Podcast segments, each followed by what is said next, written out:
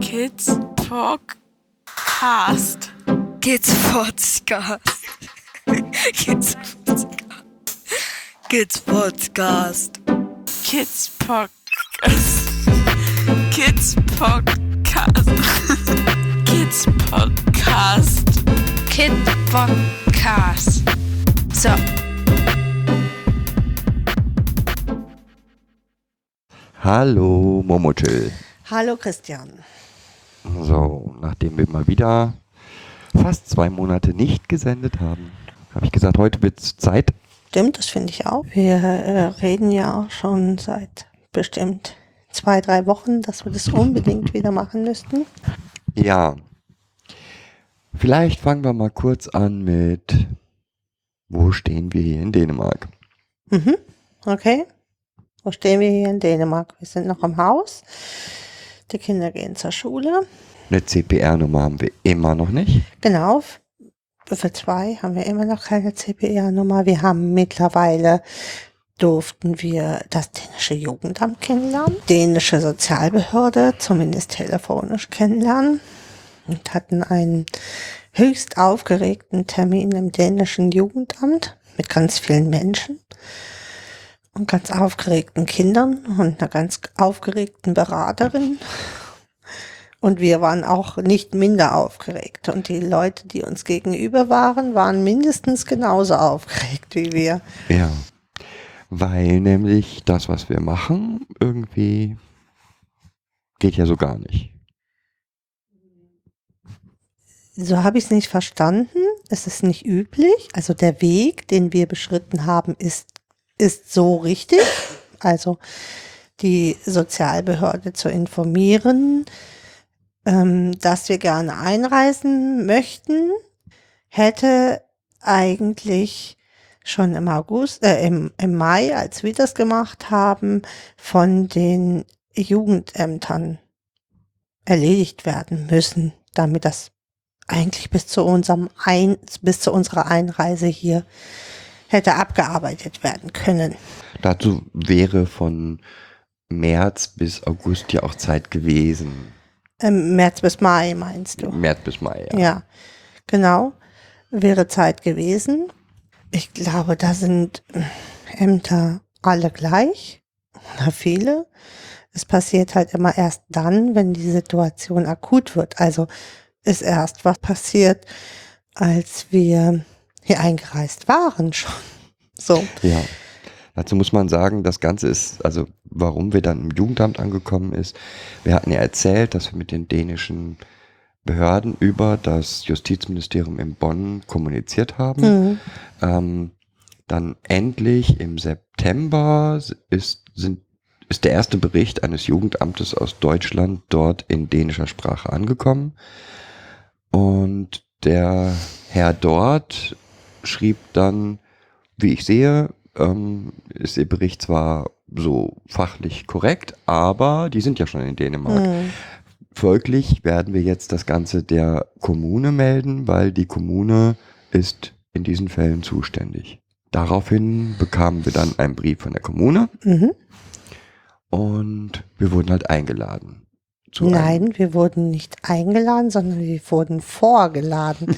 Das ist etwas ganz anderes und hat auch gleich ähm, einen anderen Beigeschmack, weil so eine Vorladung ist schon, mm, ja, da wird im Endeffekt ausgedrückt, dass etwas nicht okay ist. Ja, ähm, dazu muss man sagen, dass also auch dieser Brief war sehr, sehr zuvorkommend nett Hm. formuliert, fand ich. Trotz Ähm, Vorladung. Trotz Vorladung, Genau, genau. das geht in Deutschland mal ganz anders. Hätte in ne? Deutschland, genau. Also das muss man vielleicht den denen dann soweit zugute halten, Ja, ähm, dass auch in solchen Extremformularen nicht steht, so und Sie haben dann und dann zu erscheinen, sondern es stand ein netter Termin, wir würden den und den vorschlagen. Sollte der Termin euch nicht zusagen, bitte meldet euch, ihr Genau. könnt euch melden, blub, blub, blub, blub. Ähm, ihr könnt mich zu den und den Zeiten immer erreichen und Genau. Ja, und dann waren wir da und haben unsere, unsere Situation geschildert. Und ganz ehrlich, von dem ganzen Gespräch, was auf einer sehr konstruktiven Ebene. Ja, auf Äh, allen war Ebenen, genau. total- Jeder hat nach einer Lösung gesucht. Das war wirklich klasse. War nur ein Satz, der so in der Mitte des Ganzen gefallen ist, der wochenlang nachgehalten hat, bei mir zumindest, nämlich der Satz, ja, dann müssen wir sie ausweisen. Genau. Ähm, wenn die Kinder jetzt keine CPR-Nummer kriegen und ähm, wir haben ja hier eine Sondersituation noch, dass ein Kind keinen Pass mehr hat, weil der Pass abgelaufen ist und der Vormundleiter für die Pass, also für die Behörden, äh, für den behördlichen Teil nicht zuständig ist. Ja, ohne Pass kann man hier eigentlich nicht sein und ähm, unter 14 Jahren darf man auch nicht länger als drei Monate ohne CPR-Nummer in Dänemark sein. Generell darf, dürfen Europäer nicht länger als drei Monate in Dänemark sein, ohne ähm, sich angemeldet zu haben. Wenn man arbeitssuchend ist, kann man das ausweiten auf bis zu sechs Monate, aber das gilt halt für Kinder nicht. so. Ähm, sonst kann man ja als Erwachsener kann man ja sagen, ja, aber ich suche ja auch Arbeit. Das, äh, dann kann man bis zu sechs Monate in Dänemark verweilen. Das ist halt ein Problem, weil wir sind jetzt halt an dieser Grenze von, also von diesen drei Monaten, die wir hier sind. So, äh, ja, dann kam dieser Satz ja, äh, eigentlich äh, müssen wir die beiden Kinder ausweisen. Es ging ja nur um die Kinder, weil wir haben unsere CPR-Nummern und das andere Kind hat auch eine CPR-Nummer. Nur zwei davon haben wir keine. Da müssen wir diese Kinder ausweisen. ja, Und das war schon, ähm, ja, das hat auch mich mächtig beeindruckt. Und äh, ich glaube, bei uns beiden ist so angekommen, jetzt ist mal Schluss mit lustig, weil wir würden natürlich keins der Kinder einfach wieder so aus Dänemark rausschicken und sagen, so, jetzt gehst du mal, bis das alles gerichtlich geklärt ist, äh, gehst du mal in eine Bereitschaftspflegefamilie. So, das äh, kommt gar nicht in die kommt Tüte. überhaupt nicht in die Tüte. Wobei ich jetzt nochmal, also die Aufregung war groß und sie ist Ja. auch immer noch nicht Ja. verschwunden. Es scheint sich jetzt, aber da möchte ich jetzt nicht näher drauf eingehen, weil Wir noch über- nichts genaueres wissen. Genau, aber es scheint Mhm. sich, so, sagen wir es mal so, das letzte Gespräch, was ich ähm, heute noch per Telefon geführt habe, äh, mit der netten Dame vom Jugendamt, Genau. ähm, war wieder auf dieser kooperativen Ebene mit wir schaffen das, wir finden einen Weg. Genau. Ja, und das muss man eigentlich so auch ähm, der Sozialbehörde in, in Kopenhagen zugutehalten, dem wir ja oft telefoniert haben und der auch gesagt, wir wollen sie ja hier ähm, äh, und uns auch nochmal so den Druck genommen hat. Schon erstmal einmal, bevor wir den Termin hatten, alles gut, äh, klar entscheidet das die Kommune, aber wir wollen sie ja hier. genau. Das ist sowieso eigentlich das, das Positive, dass eigentlich alle, egal ob das Schule oder äh, auch diese, äh, das Jugendamt, auch der, wie gesagt, die Sozialbehörde in Kopenhagen, ähm, sagt halt, wir wollen euch ja hier haben. Genau. Ja, und ich empfinde auch alle, auch wenn es sich um ganz ernste Gespräche handelt, sehr ähm, zuvorkommend und sehr, sehr gut fachlich vorbereitet und sehr konstruktiv. Also es ist äh, nie so, dass ich das Gefühl hatte, ähm, hier sind meine Richtlinien und da muss ich mich dran halten und dann sieh mal zu, wie du jetzt diese ganzen Dinge beibringst, sondern äh, ähm, wir haben da mit drei, also drei Leuten von der ähm, Jugendbehörde gesessen und alle haben überlegt und alle waren wirklich auch involviert, wie man jetzt die Kuh mal vom Eis kriegen kann. Genau. Und da, da war niemals irgendwie die Rede davon, äh, pff, wir brauchen jetzt all der Unterlagen und äh, äh, ihr habt jetzt hier mal was irgendwie zu bringen.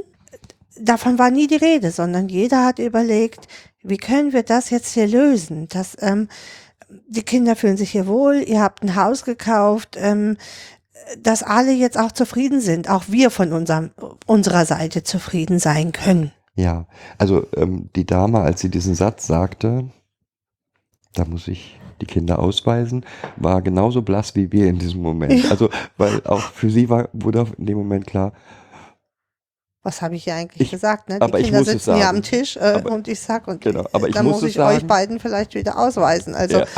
mh, Ja, ähm, okay, das wäre das eine Thema. Das andere Thema zum, wie ist es hier, wenn, trotz dieser hohen Belastung, weil egal was man auch versucht, ähm, diese Belastung, die wir haben, geht natürlich auch immer auf die Kinder. mh, ähm, da klar. kann man noch so sehr, das kann man nicht verstellen. Ähm, bei den Kindern sowieso nicht. Also vielleicht kannst du das, nee, weiß ich auch Ähm, nicht. aber trotz alledem bin ich schwerst beeindruckt von den Kindern. Ja, ich Ähm, alle drei nehmen das Ganze als Neuanfang. genau als Chance für einen Neustart an. Ähm, alle drei ähm, sind unheimlich gereift in der in dieser Phase, habe ich so das Gefühl. Und wie, wie würdest du das beschreiben, das gereift sein? Ähm, im, teilweise also in der eigenen Wahrnehmung, also in der Wahrnehmung der Kinder, was ist mein Anteil? Also ähm, habe hab ich so das Gefühl, äh, was ist mein Anteil in der Situation Mhm. und ähm, was war vorher und ist jetzt nicht mehr so. Sehe ich ähnlich. Es scheint so, als ob viel mehr Bewusstsein da ist, was ich erreichen will, Mhm. was ich für mich erreichen will. Da hat natürlich jeder unterschiedliche Stärken, das ist gar keine Frage bei drei Kindern. Ähm, aber beispielsweise Kind 2, ähm, die Der schießt dir über alle Das ist Ziele. unglaublich. Mhm. Ähm, ich, um Kind 2 zu beschreiben, ähm, Kind 2 hat erst, als sie zu uns gekommen ist, angefangen zu sprechen. Sprechen ist immer das gewesen, was ihr Damoklesschwert war, um das Mhm. mal so zu sagen. Ähm, und wenn Also man, ne, in ängstlichen Situationen nicht mehr wieder zu sprechen, ähm, undeutlicher zu werden, wenn die Angst zunimmt, äh, bis hin zur völligen Verstummung, also in, im Endeffekt den selektiven Mutismus, Mhm. ähm, rund um Sprache. So, und dieses Kind tut alles dafür, um diese dänische Sprache zu können. ähm, und hat totalen Spaß daran, neue dänische Wörter zu lernen. Hm. Ähm, Bücher mit nach Hause zu bringen, die zu lesen. Also genau. abends mit mir im Bett zu lesen und ähm, äh, Søren und Mette Ro ob de Se ähm, zu lesen. Ob Ja. de So heißt das ja. Ja. Also total toll. Ähm, und ja, als Beispiel. Ähm, oder Kind, kind 1 hat sich, hatte sich vorgenommen, ja, mit den ganzen, wie soll man das jetzt bezeichnen? Also sie hat, hat immer das Problem, dass sie schnell sich zurückzieht aus einer großen Gruppe. Mhm. Weil das da zu viel wird und so Genau. unruhig und Und sie hatte sich vorgenommen, in dieser Schule mache ich das anders. mhm. Und sie tut auch alles dafür, dass das eintritt. Mhm. Ist für sie wahnsinnig anstrengend. Ähm, aber zu ihrem Ge Geburtstag. Also jetzt muss man vielleicht auch noch mal was Besonderes sagen. Ähm, an der Schule ist es so, dass ähm, man entweder zum Geburtstag alle Kinder aus der Klasse einlädt oder halt nur die Mädchen. aber auch da alle. Aber dann alle, genau. Und natürlich haben wir alle Kinder eingeladen. Ja, und, und- bis auf zwei, glaube ich, die nicht konnten, sind alle gekommen. Ja, und hatten auch alle Spaß. Und ähm, ja, diese. Ich habe ja extra die Folge mit der dänischen Rektorin gemacht, Ja. um so gemeinsam rauszufinden, was ist der Unterschied. Ich glaube nicht, dass man bis ins in einem so einem Interview das rausfinden kann. Mhm. Aber ein Unterschied ist vor allen Dingen in der dänischen Kultur, glaube ich. Die Gemeinschaft. Genau, Ne? die Also das, das Gemeinschaft. der hohe Gemeinschafts- oder die he- hohe Geme dieses hohe Gemeinschaftswesen. Genau. Und das, die Gemeinschaft steht über dem Individuum. Mhm, Zumindest genau. ist es noch hier in, in unserem ländlichen Bereich so. Und ja, das tut den Kindern halt unheimlich gut in dieser Gemeinschaft aufgenommen zu werden. Ja, also es gibt auch Dinge, die ich nicht so gut finde, wenn man hier irgendwie neunjährigen Knirpsen im Schützenverein das Schießen beibringt, dann äh, da äh, vor allen Dingen, wenn ich dann als ähm, Erziehungsberechtigter nicht mal davon unterrichtet wird, dass mein Kind jetzt mal schießen lernt. Und, ähm, Alles da- hat, ja, alles hat Vor- und Nachteile. Ne? Also da habe ich zum Beispiel heute ähm, auch ein langes Gespräch gehabt. okay, Ja. Mhm. okay. Ja, aber im Großen und Ganzen muss ich sagen, geht es unseren Kindern hier wirklich gut. Ähm, Ja. Alle machen riesige Fortschritte. Mhm. Die beeindruckend finde ich. Wir haben ja schon mal über Dissoziation gesprochen. Und Ja. dass Dissoziation ist, der, der Prozess des, der Dissoziation ist unseren Kindern bekannt. Sie können ihn benennen, sie können wissen, was passiert. Und wenn dann Kind 2 sagt, dass in der alten, in der bisherigen Schule ungefähr 10 bis 12 Mal am Tag dissoziiert ist und sagt hier in Dänemark bisher einmal Mhm. in der ganzen, ganzen Schullaufbahn. Ja, ich, ich glaube schon, dass sie äh, ein oder zweimal öfter dissoziiert ist.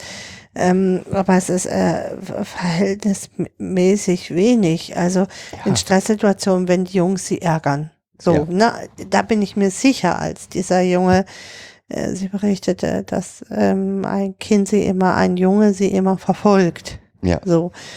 Ich glaube, der weiß nicht wirklich, was er mit ihr anfangen soll. Und dieses Bedrängen, da bin ich mir sicher, dass sie da dissoziiert ist. Ich glaube auch nicht, dass die Disso Dissoziation weg ist, aber im Unterrichtsverlauf findet sie Genau. halt nicht statt. Und ähm, das merkt man eben auch an dem, wie sie aus, aus der Schule wiederkommt, mit welcher Ja, Spaß am Lernen, ne? Also Genau. Spaß daran, ihre Wochenhausaufgaben zu machen. Das hat sie noch nie gehabt, Wochenhausaufgaben. Und sie nimmt sich wirklich auch konsequent jeden Tag Aufgaben vor, die sie da macht. Und Ja.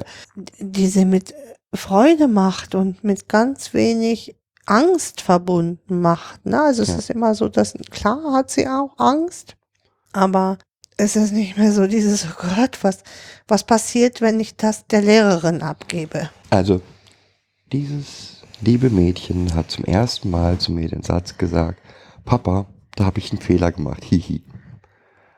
Und äh, das ist eine Situation, die nie vorher da war. Ein Fehler war, Drama. Drama, Äh, das schlimm, war, mit ähm, Weinen und Wegdriften und, Und Dissoziation und genau. Und ich weiß, dass das jetzt nur einmal war, aber allein dieser Riesenschritt und ist schon, ja, toll.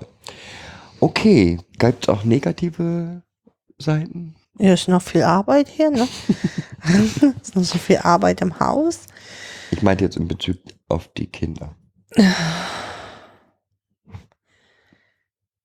Nee, ich empfinde das so nicht. Also ich, äh, ja, glaube am Anfang, der Kleinste hat hier am Anfang echt wahnsinnige Wehen gehabt. Das muss man ja echt so sagen. Der ist ja am Anfang schon sehr unruhig und ängstlich gewesen und ähm, Ja, ich glaube, also Kind 3 ist schon derjenige, der, dem das Ganze am schwersten gefallen ist. Ähm, wobei es nicht darum ging, ähm, hier zur Schule zu gehen oder was auch immer, sondern ich glaube, dass Veränderung für ihn immer auch mit Aufregung verbunden ist und mit, mit Angst. mit Angst Was kommt da ist. auf mich genau. zu? So unberechenbare Situationen sind für den Knirps halt nichts, ne? Genau. Ähm, wobei auch er ja ähm, hier sofort sagte, so erleichternd, boah, hier, hier, das ist total geil, hier findet mich niemand mehr. So. Und Das- völlig erleichtert war. Aber es gibt halt auch Situationen, die fliegen oft mh, Flugzeuge und es ist relativ schnell ja mittlerweile dunkel auch. Und wenn er dann nochmal zum Müll gehen muss, dann muss ihn wirklich jemand begleiten, weil er diese Angst, einfach Angst hat vor den Flugzeugen. Es ist eine Situation, die er überhaupt nicht einschätzen kann. Und Aber es reicht dann auch, wenn eins der Kinder mitgeht. Also nur, dass er nicht alleine sein muss. Ja. Ne? Also Okay. Ja, Ja. das ist, denke ich, ein guter Überblick über die Jetzt-Situation. mm, Gut. wir schaffen nicht viele andere Dinge. Mm, wir haben auch immer noch nicht unseren ganzen Umzug gemacht. Nein. Da sind noch einige Reste zu erledigen. Aber Es ähm, bleibt einfach, glaube ich, bis zum Jahresende noch echt viel Gerümpel und viel ich, ich bin, finde deinen Optimismus Ja, sehr bis positiv. zum Jahresende. Ja, ist super. acht Ähm, Wochen. Schaffst du doch mal eben das zweite Mal jetzt. Ja, klar. Okay. Also, soweit zur Situation. Dann wollen wir uns jetzt mal einem Thema widmen. Einem Thema widmen, ja. genau, einem Thema widmen. Mir äh, stößt in letzter Zeit oft auf, auch, auch aufgrund meiner Arbeit, aber auch aufgrund von Situationen, die ich so mit den Kindern erlebt habe, ist dieses, ja, die drehen sich halt raus, die, ähm, ja, die drehen sich raus. Die verweigern sich, die haben keine Lust, die drehen sich raus. Ja.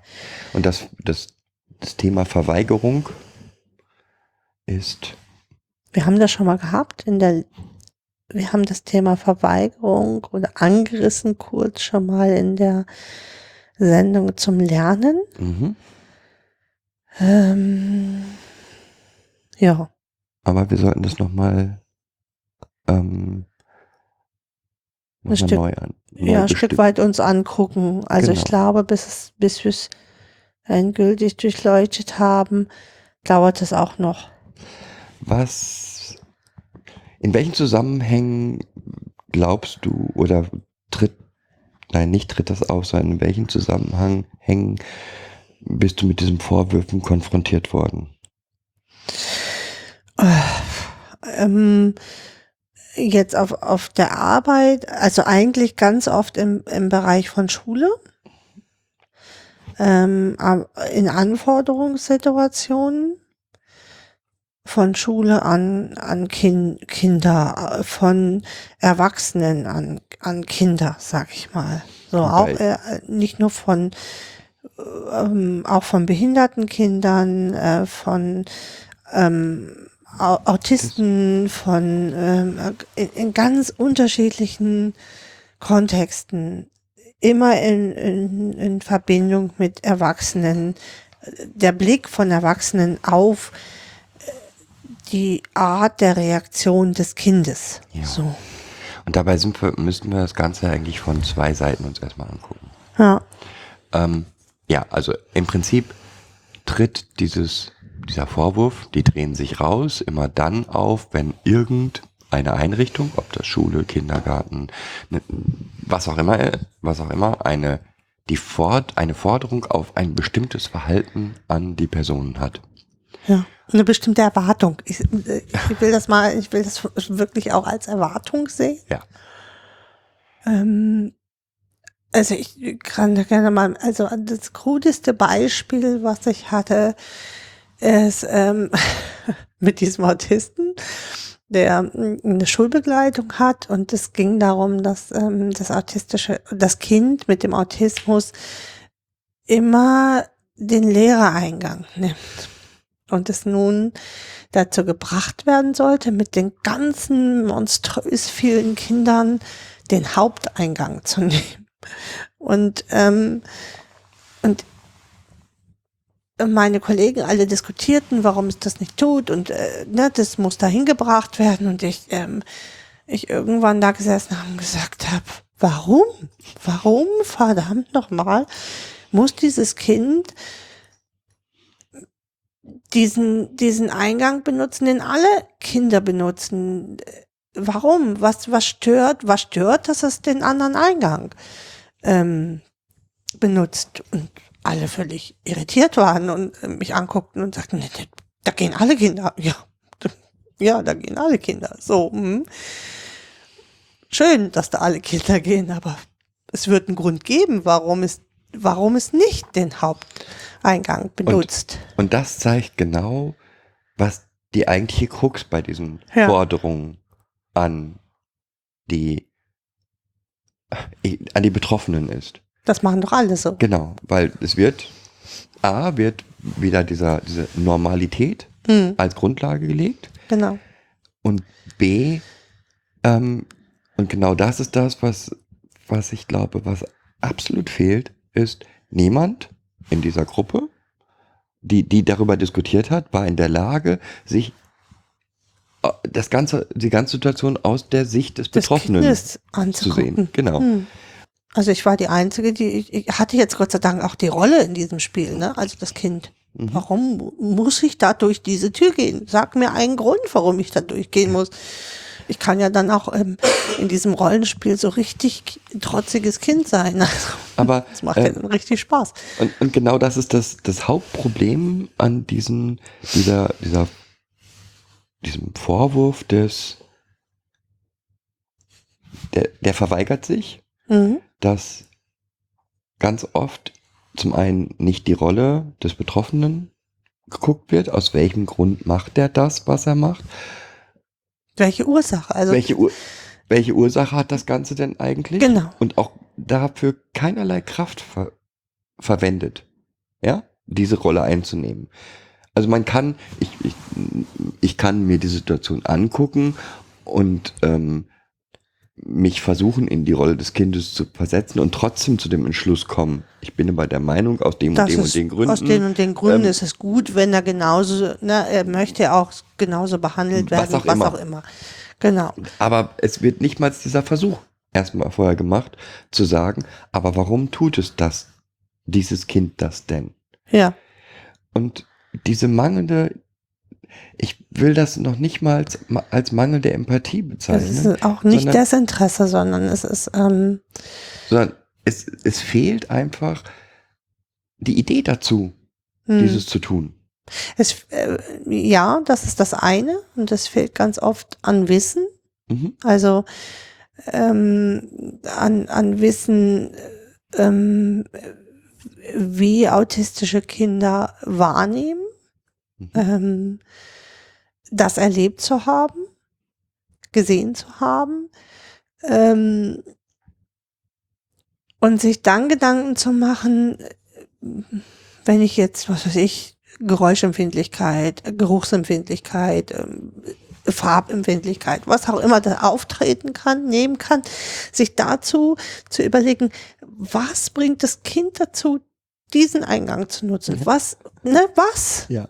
Und So. warum? Und kann vor allen Dingen A, was und B, hat es eine Chance, das zu verändern? Genau. Und äh, verlangen wir nicht in dieser Veränderung eigentlich viel zu viel von, von dem Ja, Betroffenen? weil wir, wir reden immer von äh, Teilhabeausgleich, ja, ja. ähm, und erwarten von dem Teilhabeausgleich, dass das Kind so wird wie ein normales Kind, so. Ähm, oder zumindest sich annähernd so verhält wie ein normales Kind. Genau. Und- Und ich meine, ich kann das jetzt nicht, ja nicht für alle Kinder sagen, aber für meine Kinder versuche ich immer wieder vor den Erwachsenen genau diese Rolle einzunehmen. Das gelingt natürlich nicht immer. Das ist auch ein ganz schöner Spagat, weil man natürlich so einerseits seine Rolle als, ähm, als Förderer, Unterstützer, Beschützer übernehmen, übernimmt, Mhm. andererseits ähm, versucht, ähm, die Lehrer zu befriedigen. So. Ja, den Ja. ganz blöden, schnöden Anspruch des Lehrers zu befriedigen. Das ist, ist oft ein echter Spagat, den empfinde ich auch so und das Ja. macht mich ähm, äh, oft hm, ein Stück weit wütend auch. Also dieses Verbiegen, ähm, weil äh, dieses Verbiegen, was ich jetzt als Verbiegen empfinde, ist ja nur das Verbiegen, was das Kind im Endeffekt empfinden muss. Ja, es muss sich ständig irgendwie irgendwas anpassen, was aber gar nicht passt für das Kind. Ja. Und ähm, das, also das Problem ist eben, dass die, die, es ist wie mit, mit, mit Klamotten sozusagen. Ja, also wir haben eine Normschule oder eine Normgesellschaft und Mhm. ähm, es gibt eben Bereiche, in denen passt die Norm eben niemanden. Und den Kindern wie, Ich, ich äh, stopp, da möchte ich, ich glaube, dass die Norm generell eigentlich niemandem Ja, passt. sag ich ja. So. Also auch Normkleidung ist ja entweder ein Stück zu kurz, zu lang oder was auch immer. deswegen halt der Norm. Vergleich. Äh, und eigentlich passt, kann niemand dieser Norm wirklich gerecht werden. Das ist ja der, der Ja, Vergleich, aber ja. das Problem ist eben, ähm, ähm, jetzt hast du mich schön aus dem Ja, das Tritt ich gebracht. gern. Also es ist schon dieser Vergleich, ähm, deswegen, deswegen ja gewählt Hm. gerade. Ähm, der, es passt niemanden. Und diesen Kindern, die besondere Anforderungen haben, passt schon gar nicht. Hm. Ja?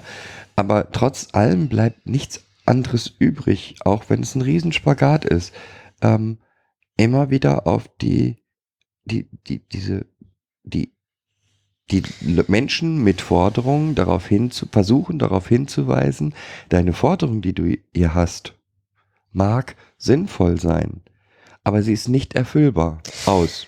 Mm, Genau, was mir in un- unserer Gesellschaft ähm, an diesen Forderungen oft fehlt, ist, ähm, es gibt einen Spruch und der heißt, ähm, zu versuchen, mit den Schuhen des anderen zu laufen. Das passiert gar nicht. Ja, das, das passiert gar nicht. Genau. Ähm, Ja, aber äh, trotz allem jetzt nochmal zurück. bet, bet, auf, also, ähm, ich glaube, dass es fast unmöglich ist, einem jemanden, der sich bisher überhaupt nicht auskennt, ähm, nahe was Autismus ist. Das, das kann man nicht in fünf Minuten. Man kann auch jemanden, der sich überhaupt nicht auskennt, nahebringen, was Trauma ist. Mm, Das, ähm, das mag sein, das ist richtig, das sehe ich genauso wie du. Ähm, mein Problem ist dann, dass viele in vielen entscheidenden Positionen Menschen sind, ähm, die mal von Toten und Blasen keine Ahnung haben und auch nicht mal den Schimmer von Lust haben, sich mit dem Thema auseinanderzusetzen. Keine Frage. Also das Ja. ist genau das Problem. Mm, Also das genau. Problem, was ich eben sehe, ist, du kannst diese, diese, die komplexen Themen wie Autismus, Trauma, ähm, psychische Erkrankungen oder all, all diese Belastungen nicht in fünf Minuten irgendwem erklären. Das heißt, du bist eigentlich immer, äh, wenn du jetzt ins, auf solche Forderungen triffst, hast du eigentlich nur die Möglichkeit zu sagen, hätte man meiner Meinung nach A, die Möglichkeit zu sagen, wir haben hier Trauma, bitte befassen Sie sich mit Trauma und dann treffen wir uns wieder. Ich hätte eine ganz ein, eine ganz einfache Idee. Also die Idee, es gibt eine Schulbegleitung, in diesem Fall, es gibt eine Schulbegleitung, ähm, es gibt Eltern und es gibt uns, also als Jugendamt. Warum äh, sprechen wir nicht mal mit dem Kind, ähm, weshalb es durch die Tür geht? Also das ist eine ganz einfache Frage. Also vielleicht hat sagt das Kind, ich habe da gar keinen Bock mit dir drüber zu reden, dann habe ich Pech gehabt. Aber die Idee allein, das kostet mich fünf Minuten oder vielleicht zehn Minuten, diese Frage zu stellen. Erkläre, kannst du mir das erklären? Was, was hindert dich daran ähm, mit den anderen? Was, was stört dich daran? Oder was gibt es irgendwas, was dich irritiert, wenn du mit so vielen Kindern zusammen bist? Also mh, Setzt aber voraus, dass das Kind in der Lage ist, das zu äußern. Naja, das Kind, äh, klar, setzt schon voraus, dass das Kind sprechen kann und kein nonverbaler Autist ist. Äh, Nicht, nur, nicht nur da. Also ich meine, ähm, es gibt ja auch, wenn ich jetzt im Bereich Trauma nehme, genug Sachen, ähm, die ein Traumatisierter nicht er erklären kann. Das stimmt, aber man, wenn ich als Schulbegleiter jeden Tag mit diesem Kind dahin gehe, kann ich genügend Merkmale wahrnehmen, äh, ab ähm, welchem Zeitpunkt das Kind von dem normalen Weg abgeht und ähm, so. Und dann kann ich mir angucken, ähm, was ist an diesem Punkt, warum das Kind genau immer an diesem Punkt, zack, zu der anderen Tür geht. Du glaubst dabei, jetzt gehst du wieder davon aus, dass du einen sehr guten Schulbegleiter hast. Ja, ähm, äh, ich finde, ähm, ja, ich finde schon. Also das, das erstaunt mich ja auch immer, dass ähm, äh, Schulbegleiter nicht wirklich gut gebildet sind, ähm, die den ganzen Tag die Kinder in der Schule begleiten. Ähm, und sie Nicht verallgemeinern. Struktur. Es gibt Nein, es ganz gibt tolle. ganz bestimmt ganz tolle. Ja, aber ich äh, ich habe ganz oft ganz schlechte Schulbegleiter und oder mh, Schulbegleiter, die einem denn viel Wissen fehlt. So will ich es mal sagen. Ich will gar nicht sagen, dass die schlecht sind, aber es fehlt ihnen Wissen. So. Um es wieder ein bisschen in die richtige Richtung zu bringen. Ich bin, man merkt, ich bin bös auf Schulbegleiter. Wahnsinnig bös. Bin aber auch oft bös auf Schule. Nicht nur aus meiner Sicht als ähm, Eltern, auch aus Sicht von Jugendamt weil ich immer finde, dass Schule sich ganz oft einfach macht. Das mag von der anderen Seite anders gesehen werden, mm, aber es geht immer nur darum, was das Kind tun muss, damit es im Unterricht bestehen kann. Ja, wobei ich das nach wie vor hier etwas Ja, anders genau, wahrnehme. hier ist es, genau, Äh, also bedeutend anders Ich- als ähm, in das in was du- Deutschland, ja. Als in Deutschland. Genau, ich äh, gehe, ja, die Beispiele, die ich jetzt gebracht habe, sind auch von Deutschland, Okay. weil ich arbeite ja auch in Deutschland noch. Ja. Also ähm, ich kann ja nicht sagen, wie meine Zusammenarbeit als Jugendamt hier mit, Dänisch, mit dänischen Schulen ist. Okay. Ähm, weil auch, also wie gesagt, das ist hier, habe ich das Gefühl, dass, weil die, die Gemeinschaft so wichtig ist, Hm. ähm, jeder Einzelne in der Gemeinschaft auch gesehen wird, komischerweise. Also ähm, komischerweise deswegen, weil, ne, also die, Hm. die Ihr könnt ja auch untergehen. der genau, und es passiert eben nicht, sondern Mhm. genau das Gegenteil findet statt. Es wird ganz oft versucht, schnelle oder einfache, konkrete Lösungen zu finden für Probleme. Und ähm, Wie beispielsweise dieser, dieser Laptop, der bei Legasthenie eingesetzt wird. Und das ist überhaupt kein Thema. Also wenn ein Kind diagnostizierter Legastheniker ist, dann bekommt es hier einen Laptop mit einem Pro Pro Programm drauf. Äh, Und die Lehrer sind dazu da, dieses Kind in diesen Laptop einzuweisen. ja, das und ist, ähm, mit diesem Laptop lernt das Kind richtig zu schreiben. Ähm, und da wird genauso viel Zeit dann investiert in, für dieses einzelne Kind, dass das mit dieser Software umgehen kann, ja, ähm, wie für die anderen, dass sie ähm, in, in Rechtschreibung besser werden. Ähm, lesen, besser lesen können. Genau. Und diese einfachen, und teilweise sind es auch ganz, ganz einfache Lösungen, die ähm, hier praktiziert werden, von denen ich glaube, in Deutschland würden die nicht praktiziert. Nein, Also mit, ein- die, mit diesem Rollstuhlfahrer jetzt, ne, zum Beispiel an der Schule, das ist äh, Wahnsinn. Die ganze Schule möchte, dass dieser Rollstuhlfahrer da äh, zur Schule geht. Genau. Und dann wurde das, wurde festgestellt, es gibt in der ganzen Schule leider nur einen Raum, Wo das in- möglich ist. wo das ne? möglich ist, wo man mit einfachen Mitteln den Raum so umbauen kann. Folglich wurde der Okay. ganze, der ganze Schul, also die ganzen Abläufe in der Schule verändert, weil dann ist ja klar, wenn also jetzt nur Raum 12 möglich ist, dann müssen, bleibt diese Klasse ab jetzt in Raum 12 und Mhm. wechselt nicht wie üblich Jedes Jahr den Klassenraum. jedes Jahr den Klassenraum Mhm. und auch nicht für die, auch nicht für alle anderen Fächer gehen die auch nicht woanders hin, sie bleiben in diesem Raum. Oder ein zweites Beispiel, was ich viel gen- genauso toll finde, ähm, ein Mädchen mit Tourette-Syndrom, ähm, für das extra im Klassenraum ein kleines schalldichtes Büro gebaut wurde. Mhm. Ähm, weil, also Tourette-Syndrom ist klar, ähm, ist wahrscheinlich, denke ich, jedem bekannt, das plötzliche Auftreten von Ausrufen, Ausrufen, Schimpfen. das können auch Schimpfwörter oder was auch immer sein und dieses Mädchen, wenn, wenn es, also wenn das jetzt in der Klasse stattfindet, ist es beschämend für das Mädchen Ja, und um diese Beschämung wegzunehmen, wurde halt ein kleiner schalldichter Raum in der Klasse gebaut. Und das, der, wurde dann, der wanderte dann mit in, Mit mit ihr- in die anderen in, Räume. mit ihr in die anderen Klassenräume. ja, Ähm, und so eine ganz simple ähm, Lösung, die, ja, die hat sicherlich Geld gekostet, aber im Verhältnis zu all dem, was man sonst hätte machen können, das Kind alleine zu beschulen. oder Genau. was auch immer, ähm, eine tolle Lösung und das Kind ist glücklich. in Ja, und das ist in, integriert in, in, in den normalen Schulablauf. Ne? Und solche einfachen Lösungen, in Anführungsstrichen, sind halt hier möglich. Und ich habe mal das Gefühl, ähm, wenn ich von solchen Sachen höre, nee, in Deutschland wäre es nicht gegangen. Da hätte Nee. dann die Oberschulbehörde gesagt, ähm, Das, das ist nicht, Das, nicht bausicher oder das Kind ist so nicht tragbar in der Schule. Ja. Es muss in eine, eine Spezialschule. aber zurück zu den Forderungen. Genau. Ähm, das Problem, wobei das ja auch schon Teil der Lösung ist. Also genau in solchen einfachen Lösungen zeigt sich ja, dass auf die Bedarfe des Kindes geblickt wurde Mhm. und nicht ähm,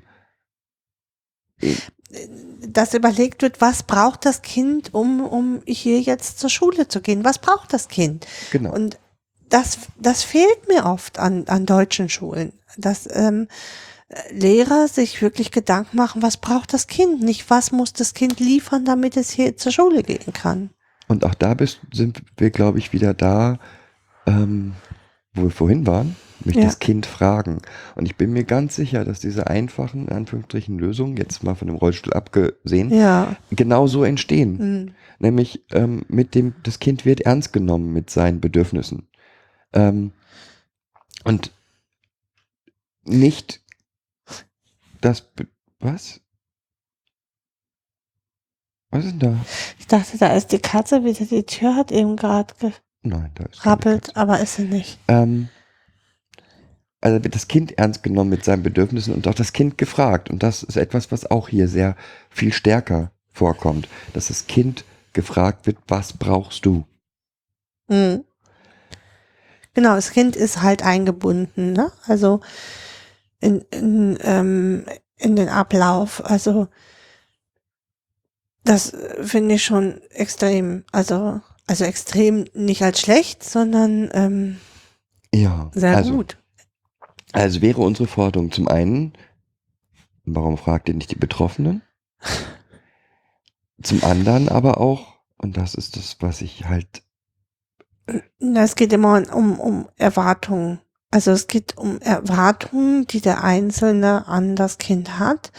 Und mit diesen Erwartungen wird es auch ähm, abgeurteilt. Also dieses, ähm, äh, also schnell, ne? Dieses, es dreht sich raus. Ähm, was heißt das denn? Es dreht sich raus. es Es dreht sich raus, würde unterstellen, es hat er keinen Bock zu, das, das zu machen. So. Und deswegen macht es das nicht. Und das stimmt ja nicht. Also, mh, sicherlich stimmt, gibt es auch Kinder, die keinen Bock haben, bestimmte Dinge zu machen. Auch Kinder mit Trauma haben halt keinen Bock, bestimmte Dinge zu machen. Aber das ist nicht, nicht auf das Vorderste, was ähm, da ist, dieses, ich habe da keinen Bock zu, das zu machen, sondern es gibt oft irgendeine Angst oder irgendein, manchmal ist es ein ganz einfaches Problem. Ich, das Kind hat überhaupt nicht verstanden, was es machen soll. Ja, also es mh, hat schön genickt, als die Lehrerin das das zweite Mal gesagt hat. Hast du das verstanden? Ja. So, und äh, mit diesem Ja ist es eine Verpflichtung eingegangen zu arbeiten und steht jetzt da und weiß aber einfach gar nicht, worum es geht. also vielleicht sollten wir das nochmal, ähm, weil der Kern des Ganzen, von dem, was du gesagt hast, ist Ja. meiner Meinung nach, ähm, Gesellschaft hat eine Forderung nach einer Norm, nach normativem Verhalten. Mhm. Und Genau. die Verletzung dieser Norm wird eigentlich in das Kind projiziert. Mhm. Also es wird nicht gesagt, das Kind entspricht, das kindliche Verhalten entspricht nicht der Norm, sondern das da- wird gesagt. nein, das, was gesagt wird, das Kind macht das mit Absicht. Das Kind will die Norm nicht erfüllen. Es wird nicht gesagt, es Mhm. kann es nicht erfüllen. Und es wird nicht gesagt, ähm, was fehlt denn noch, damit es das erfüllen kann, sondern es wird eigentlich immer zu einer Unterstellt, ein, ja. eine Willensentscheidung unterstellt. Mhm, genau. Und da sind wir beim, bei, eigentlich bei der zweiten großen Sache hier bei dem, was wir jetzt besprechen, nämlich ähm, dass nicht, in Anführungsstrichen, normales Verhalten häufig als böswillig unterstellt Mhm. wird. Genau. Also, der geht nicht durch die Haupt, durch den Haupteingang, weil er sich für was Besonderes hält. Genau. Genau. Oder ähm, die hat jetzt das Tourette-Kind stört den Unterricht, weil es wieder den Unterricht stört. Es hatte jetzt keine Lust mehr an Mathematik. genau. Oder ähm, das Kind, Das Kind liest nicht, äh, weil es ähm, äh, mh, das ist deswegen stocke ich jetzt gerade so, dass es nämlich auch, also das ist, wäre noch der dritte Punkt, ähm, äh, ähm, der so unterstellt wird.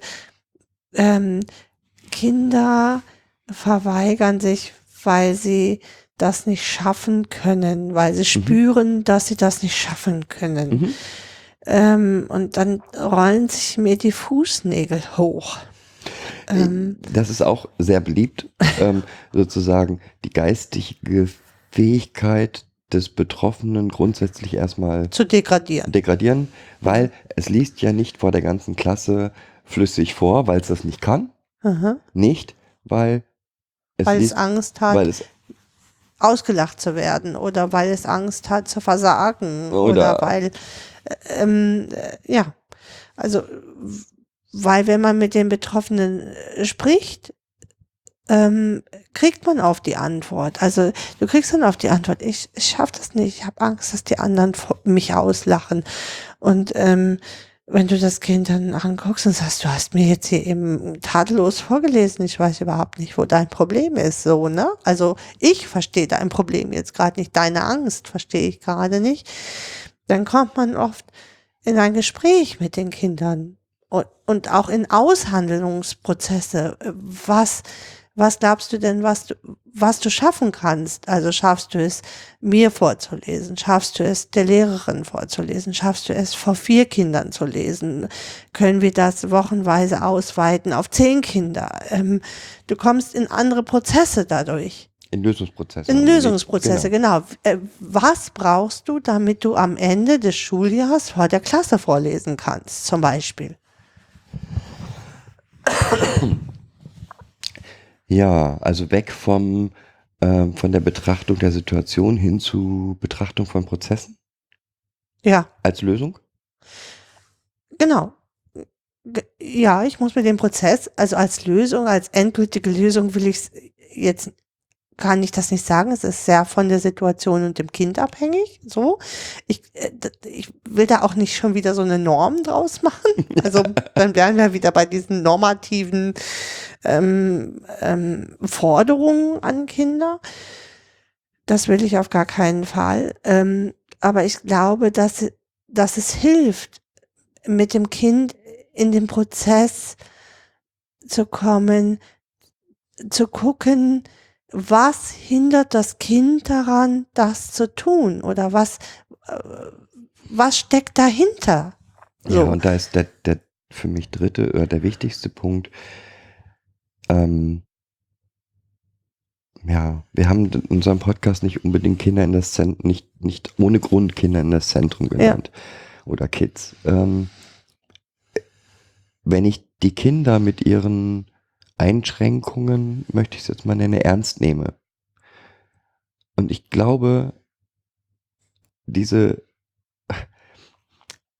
diese, dieser Vorwurf, das machen die absichtlich, der oft vorkommt, ist nichts anderes eigentlich als die Angst, mit der Situation nicht umgehen zu können. Weil anders kann ich mir das nicht erklären. Also ich sage, das ist eine Überforderungssituation. Das glaube ich auch oft, dass ähm, die Pädagogen in diesen, ähm, auch in Deutschland, ja, wahnsinnig großen Klassen äh, oft gar nicht die Zeit haben, genau da hinzugucken, was ja eigentlich für mich auch ein Stück weit ihr Auftrag ist. Wo steht der Schüler eigentlich und wie muss ich diesen Schüler fördern, damit er hier im Klassenverband äh, bestehen kann? Dazu haben, glaube ich, Lehrer A, die Ausbildung nicht und B, ähm, ja, auch die Es mangelt- Zeit nicht mehr. Ja, es mangelt an Zeit. Mm. Und wenn Und dann kommt es zu solchen Überforderungs- ähm, Szenarien wirklich, wo ähm, ja, Schüler dann beschimpft werden und abdegradiert werden und ähm, äh, vernichtend heruntergeputzt werden, ähm, ja, aus, aus Überforderungssituationen ähm, heraus. also ich kann mich noch super gut an eine Situation erinnern. Ähm, da war ich mit meinen Kindern zur Therapie Mhm. und ich saß in dem Therapieraum und ich am Nebentisch Äh, im, Im Wartezimmer. Im Wartezimmer, Mhm. genau, nicht im, im Wartezimmer und am Nebentisch saß eine ähm, Mutter Mhm. mit ihrem Kind und dem Lehrer und die warteten darauf rein zu dürfen. Und es ging darum, dass das Kind immer ähm, im Unterricht durch sehr, also äh, ab Mitte des Unterrichts plötzlich sehr laut und störend Ja. ähm, wirkte. Und das war eine unerträgliche Situation dort, weil es war eigentlich eine Situation zwei gegen ein. Und zwei Erwachsene gegen ein Kind. Mhm. Super. Ähm, und es ging immer nur, dass die Mutter gesagt hat, ja, da musst du aber auch jetzt mal ähm, dann aufpassen. Und der Lehrer sagte dann auch, ja, und das geht auch gar nicht und ich kann ja auch gar nicht. Dann, wie soll ich so meine Klasse führen, wenn du hier immer zwischendurch Mhm. und ähm, nicht einmal in der ganzen Situation fiel der Satz, wie, warum machst du das denn? Mhm. Wie ist es denn für dich, wenn das passiert? Und äh, wenn ich überlege, wie oft wir ähnliche Situationen hier in unserem Kontext haben, ähm, Mhm. wo irgendein Verhalten auffällt, wo wir das Gefühl haben, "Hä, hier irgendwas stimmt hier nicht Mhm. und wir durch gemeinsames Gespräch mit den Kindern dann rausfinden, was die Ursache ist oder eine mögliche Ursache. Ich glaube gar nicht immer, dass wir die Ursache finden, Mhm. aber ähm, zum einen beschäftigen wir uns mit dem Problem, Mhm. mit den, gemeinsam mit den Kindern und zum anderen finden wir eine erstmal alternative Lösung. Also als Beispiel nehme nehm ich jetzt das mit, wo du gesagt hast, er der hat halt Angst zu, ähm, zum Zum Mülleimer. Mülleimer zu gehen. Mhm. Genau. Dunkel sagt- ist ja schon schwierig und dunkel mit Geräusch geht da mal gar nicht mehr. So. So. Und dieser kleine Spatz sagt eben nicht, ich habe aber Angst, zum Müll zu gehen. Sondern dieser kleine Spatz, dem wird gesagt, mach mal Müll, weiß das ist seine Aufgabe. Und ganz plötzlich kommt ein, eine kleine Aggressionswelle hoch. Ähm, Das, äh, war vielleicht jetzt diesmal nicht nee, der Fall, war aber diesmal nicht, aber es war wieder so klassisch. Da draußen ist es ganz schön laut. So, Äh, ist so, so eine klassische Aussage. Die flieg, ja, das sind Flugzeuge, die da fliegen. Hm, die sind laut. Hm, die sind ganz schön laut. Hm, Finde ich auch. Und bis ich heraus, äh, bis ich dann gefragt habe, traust du dich äh, nicht zum Müll zu gehen, weil die Geräusche da sind? Und ähm, das dann wirklich entlastend war und er gesagt, ja, das traue ich mir so Aber nicht. es hätte ne? genauso gut passieren können, dass er in Aggression geht, Ja. also dass man sagt, mach mal Müll und er auf einmal richtig aggressiv Genau. und wütend geworden wäre. Und klar hätte ich jetzt sagen können, ja, aber du weißt, jed- jeder macht hier Müll Genau. in solchen Da ist Situationen. jemand dran mit Müll. Aber man kann auch die andere Seite ähm, einnehmen und sagen, du Leon, Was ist denn jetzt Du- los? Ne? du- Also, erklär doch mal, was macht dich denn jetzt gerade so wütend? genau. Und ähm, solche Situationen haben wir hier zuhauf. Ja. Ähm, wo Heute Abend war das klasse. Heute Abend haben wir aufgeschlüsselt. Also wir haben heute Mittag ja schon angefangen. Ne? Also es ging ja um diese Situation heute Morgen. Das ist so ein klassisches Beispiel, dass ein Kind halt kam und sagte, "D- der Junge, der ist total wütend äh, und flippt da total aus. Es ist äh, irgendein Fest morgen und da muss er unbedingt hin. Und ähm, ich das dann heute Mittag, ich, ich dann erstmal gegoogelt habe und das ist ja hier so klasse, weil du kannst auf, ähm, auf die Seiten der Schulen gehen und kannst auf die nächsten Aktivitäten gucken. Und da ist halt morgen so ein Tag der offenen Tür. Und ähm, äh, dieses Kind hört halt nur sehr selektiv. Also da ist ein Fest und äh, da können die Kinder alle kommen oder soll die Kinder alle kommen. Dann ist das für ihn die Aussage, ich muss dahin. So, jetzt wusste ich weder, dass das Fest ist, noch dass ähm, und er war nicht in der Lage zu sagen, du, da ist dieses Fest. So. Also hat er das über jemanden anderen gemacht. Das ist so eine typische Schleife. Ich äh, werde wütend, ne, so wie du das beschreibst. Es hätte auch sein können, dass er wütend wird und schrei halt rum und niemand geht mit mir dahin und jetzt muss ich wieder dafür eine Ausrede finden, so. Ähm, und wir haben das dann heute Mittag ganz schnell aufgeschlüsselt, dass ich es halt gegoogelt hatte und gesagt habe, du, das ist ein allgemeines Fest, da kann man hin, also auch so diesen Druck genommen hat, wir müssen da nicht hin, aber wenn du jetzt sagst, du willst da unbedingt hin, dann gehen wir da natürlich eine Stunde hin, dann kannst du da einmal gucken. Ähm, und wir heute Abend nochmal gemacht haben, ist das, also so, so reflektiv, ist das so nicht viel besser. Also wenn, wenn, wenn ich nicht weiß, dass das fest ist, kann ich darauf auch nicht reagieren. Und ich bin nicht jeden Tag mit dir in der Schule und äh, krieg das mit, sondern ich bin schon darauf angewiesen, dass du mir sagst, was ist in der Schule, damit ich darauf reagieren kann. Einmal das, aber auch eben, wie gesagt, dass man, ähm, es geht immer um die Botschaft, die hinter dem Verhalten steht. Mhm. Und genau diese Botschaft wird eben nicht Diese gehandelten Botschaften wir im nennen Endeffekt. sie Ne? gerne gehandelte Mhm. Botschaften. Ähm, die wird eigentlich nie in Frage, also wird ganz selten versucht zu finden. Und ich glaube, es gibt, inzwischen bin ich fest überzeugt, es gibt kein kindliches Verhalten, was nicht auch eine Botschaft beinhaltet. Mhm.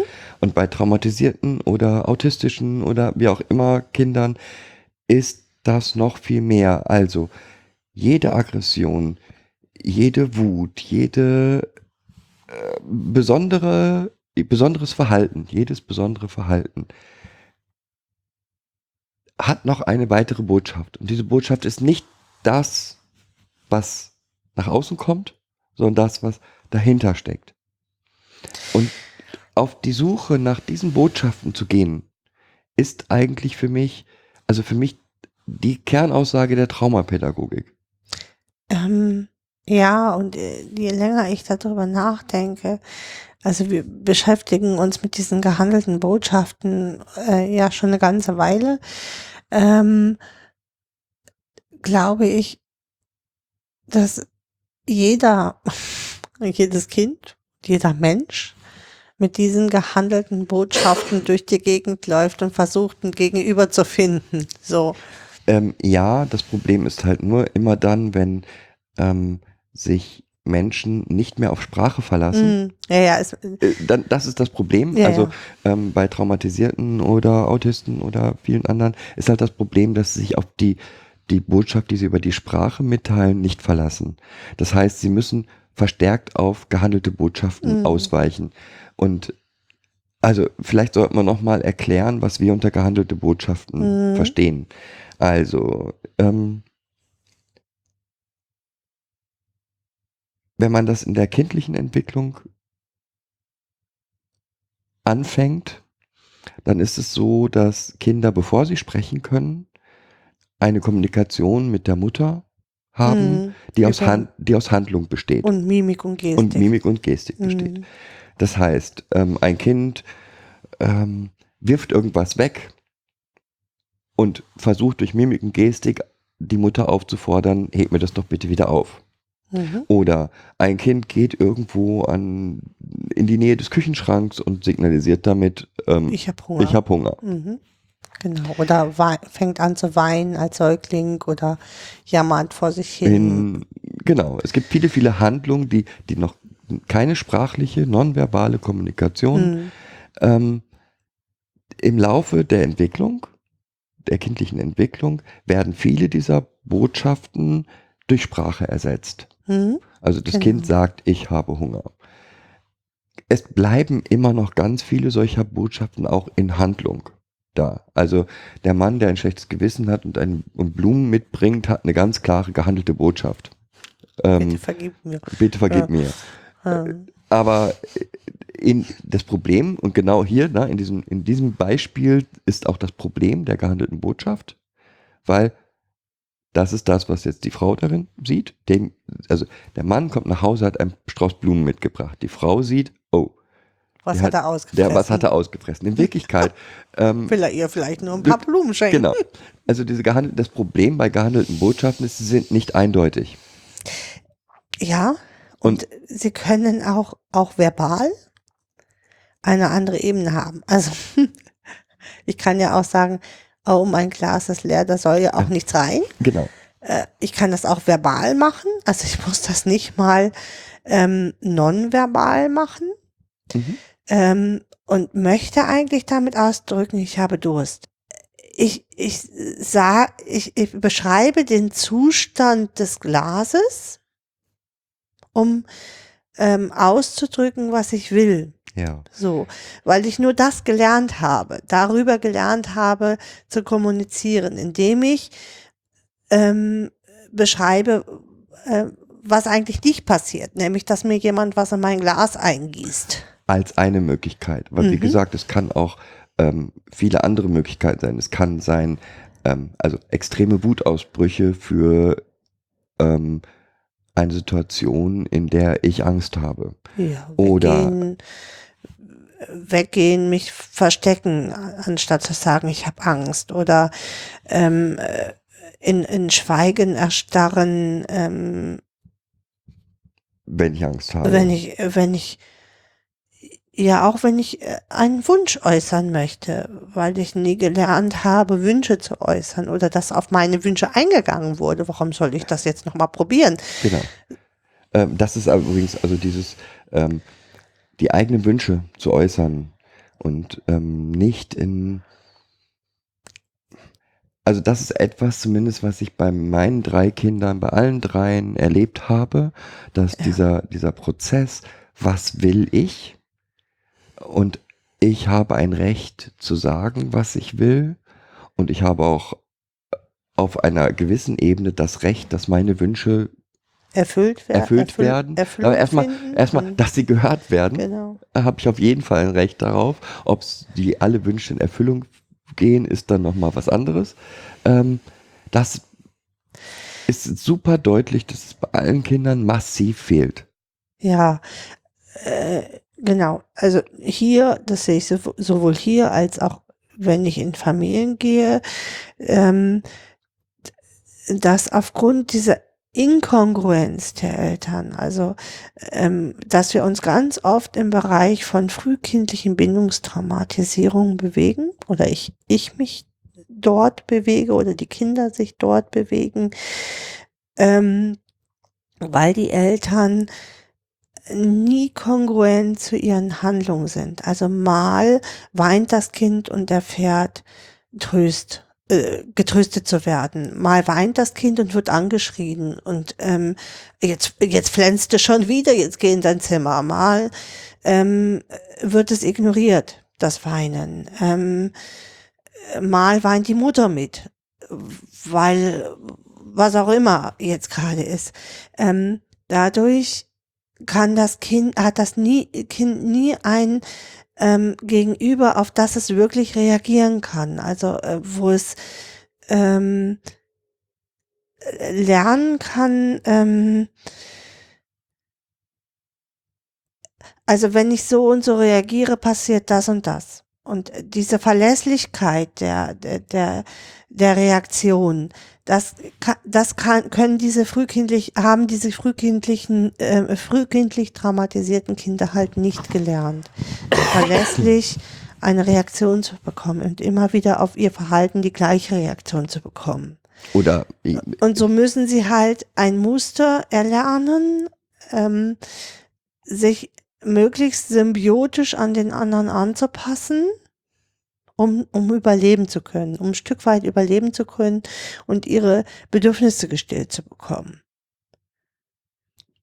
Entweder symbiotisch, das ist die eine Möglichkeit, ja. oder in totalem Widerstand, das ist die andere Möglichkeit. Mm, der Widerstand passiert in diesen frühkindlichen ähm, Bindungen seltener. Mhm. Ähm, der Widerstand passiert dann, wenn die Kinder älter sind, also wenn die so zehn, also in die Pubertät kommen oder mit sechs, sieben, wenn sie realisieren, also wenn sie über mh, Aggression versuchen, das Ruder nochmal rumzudrehen Mhm. und auf sich aufmerksam zu machen. So, also das, was du jetzt beschrieben hast, führt dann dazu, dass sie eigentlich kein, keine Verhaltensweise gelernt haben, Ja, wie sie ihre Bedürfnisse erfüllt bekommen. genau. Also wo, wie sie einigermaßen sicher sein können, ihre Genau, Bedürfnisse sie- erfüllen zu bekommen. Genau. Das führt zu verschiedenen Sachen. Zum einen dazu, ich muss mir das selber erfüllen. Ja, Also die wichtigen Genau. Dinge muss ich selber machen. genau. Ich nehme das mal selber in die Hand, da weiß Ja. ich, da bin ich auf der sicheren Seite. Ähm, das ist auch eine der Sachen, die dazu führt, dass sie immer das Gefühl haben, nicht sicher sein zu können, dass ihre Grundbedürfnisse befriedigt werden. Ja, Und das führt zum dritten eben dazu, dass sie, da sie kein, kein Spiegel hatten, an dem sie lernen konnten, wie kriege ich das denn hin, dass ich gehört werde, dass sie auf, ich, ich nenne es jetzt mal, verrückteste Ideen kommen, wie, Ja. sie, wie sie ihre Bedürfnisse äußern können. mhm. Also das Beispiel war, ne, ich habe nicht, ich habe Durst, sondern mein Glas Ein ist leer. Glas ist leer, da soll ja auch nichts rein. Genau, da soll ja auch nichts rein. Mhm. Oder ähm, was haben wir noch für nette Sätze, die wir hier schon gehört haben? Ähm, also ganz, also, Wie jetzt mit dem Flugzeug, ne? Ja. Die Flugzeuge sind laut. genau. So. Anstatt zu sagen, ich traue mich jetzt nicht raus, das ist mir äh, zu laut draußen. Ja. Alternative Verhaltensweisen sind halt dann, also ich sichere mich selber äh, Diebstahl, Ja. dieser, die, die, der in Pflegefamilien ja so oft vorkommende Diebstahl, Mhm. was ich behaupte in 99,9 Prozent der Fälle nicht Diebstahl, sondern Selbstversorgung ist. Ja.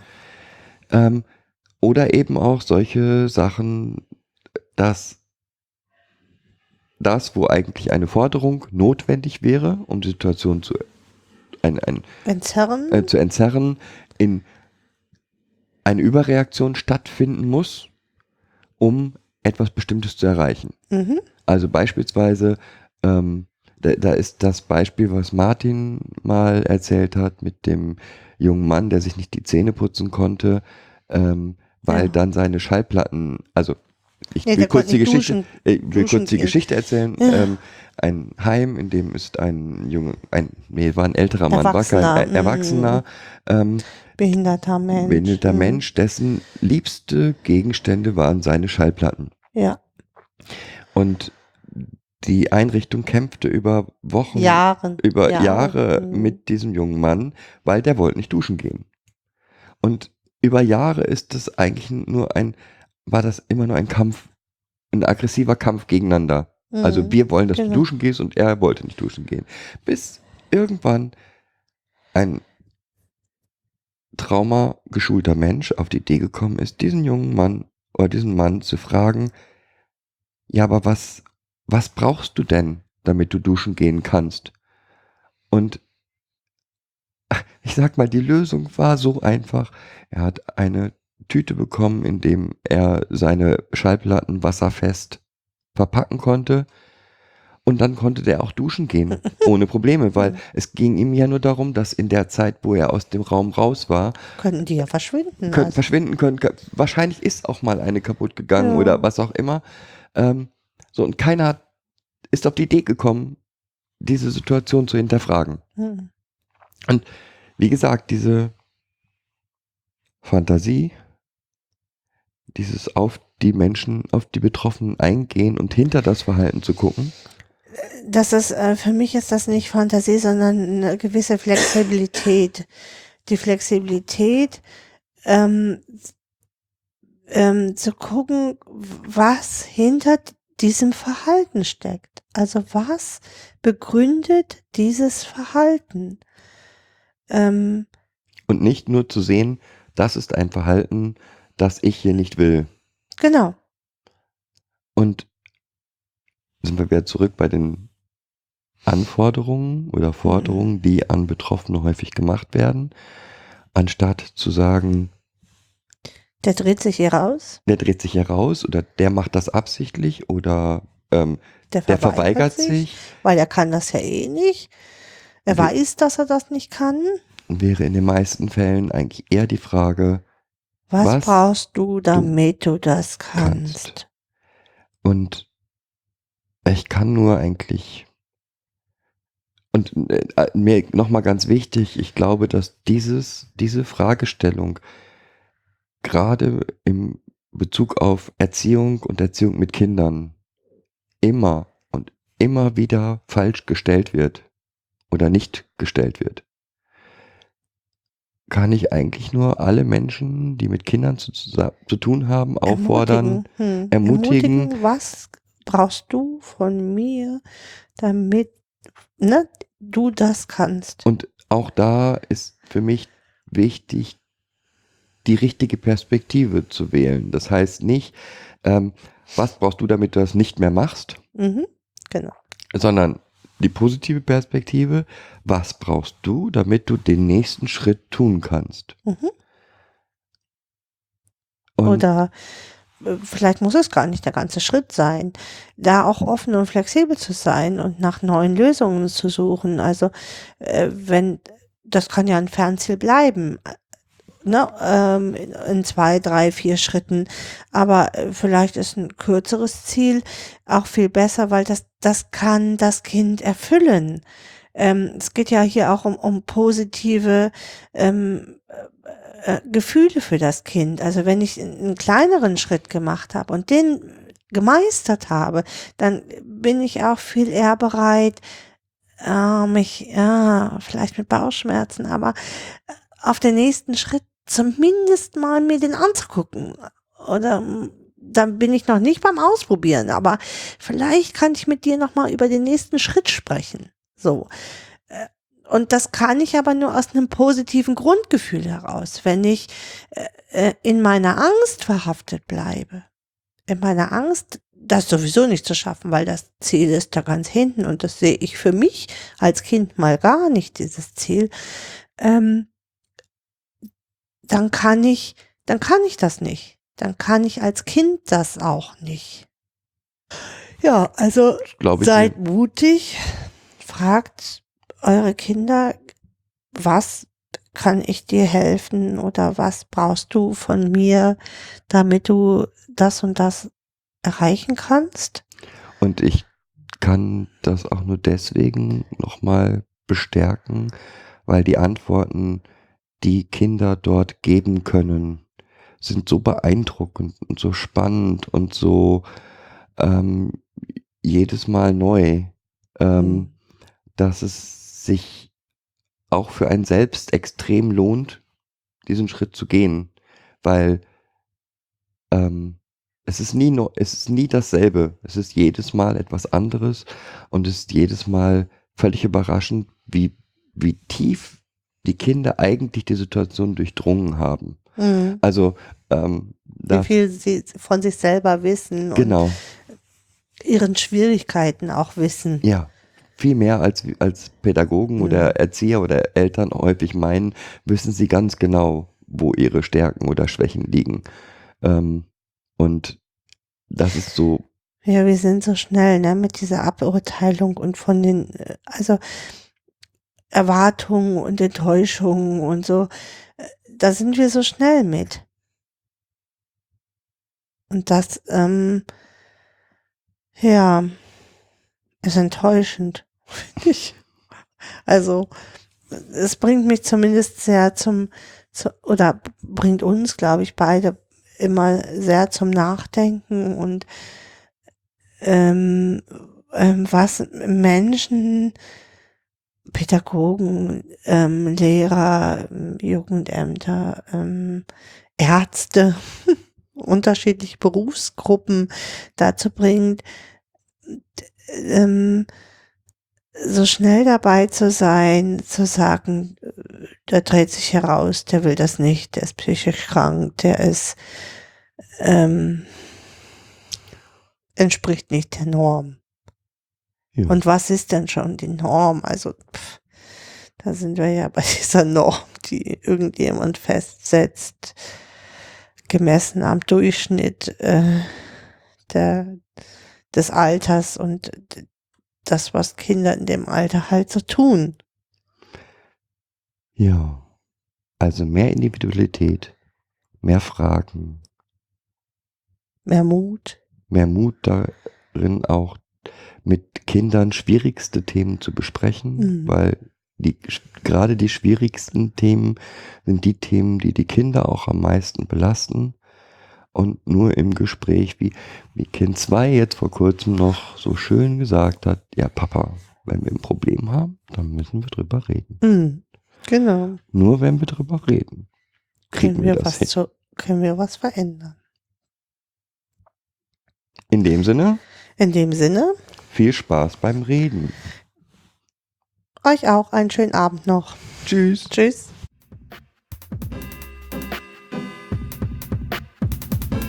Das war eine weitere Folge Kids Podcast. Danke fürs Zuhören. Show Notes und die Möglichkeit zu Kommentaren unter kidspodcast.de. Anregungen, Ideen und Feedback per Mail an info at kidspodcast.de oder per Twitter an kids-pod. Wenn euch diese Episode gefallen hat, empfehlt sie weiter oder gebt Bewertungen in iTunes oder anderen Podcast-Portalen ab.